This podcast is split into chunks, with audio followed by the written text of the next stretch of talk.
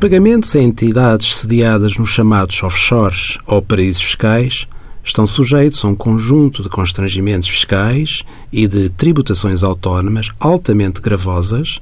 e que urge estar sempre atento. O Governo publicou uma portaria que se encontra em constante revisão com a listagem dos países ou territórios que, naquele período de tributação, são considerados como sendo territórios de regime fiscal privilegiado. Considera-se que uma entidade está submetida a um regime fiscal claramente mais favorável quando o território de residência da mesma constar da lista a que fazemos referência e quando a referida entidade aí esteja isenta ou não sujeita a um imposto sobre o rendimento idêntico ao nosso IRC, ou ainda quando a taxa de imposto que lhe é aplicável seja inferior a 60% da nossa taxa de IRC.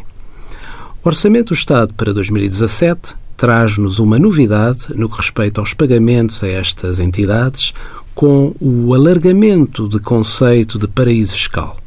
aplicando-se também as tributações autónomas quando o pagamento seja efetuado em contas abertas em instituições financeiras aí residentes ou aí domiciliadas.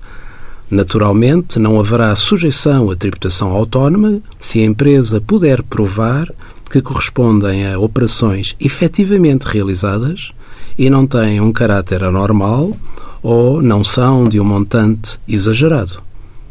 Envie as suas dúvidas para conselhofiscal.tsf.occ.pt.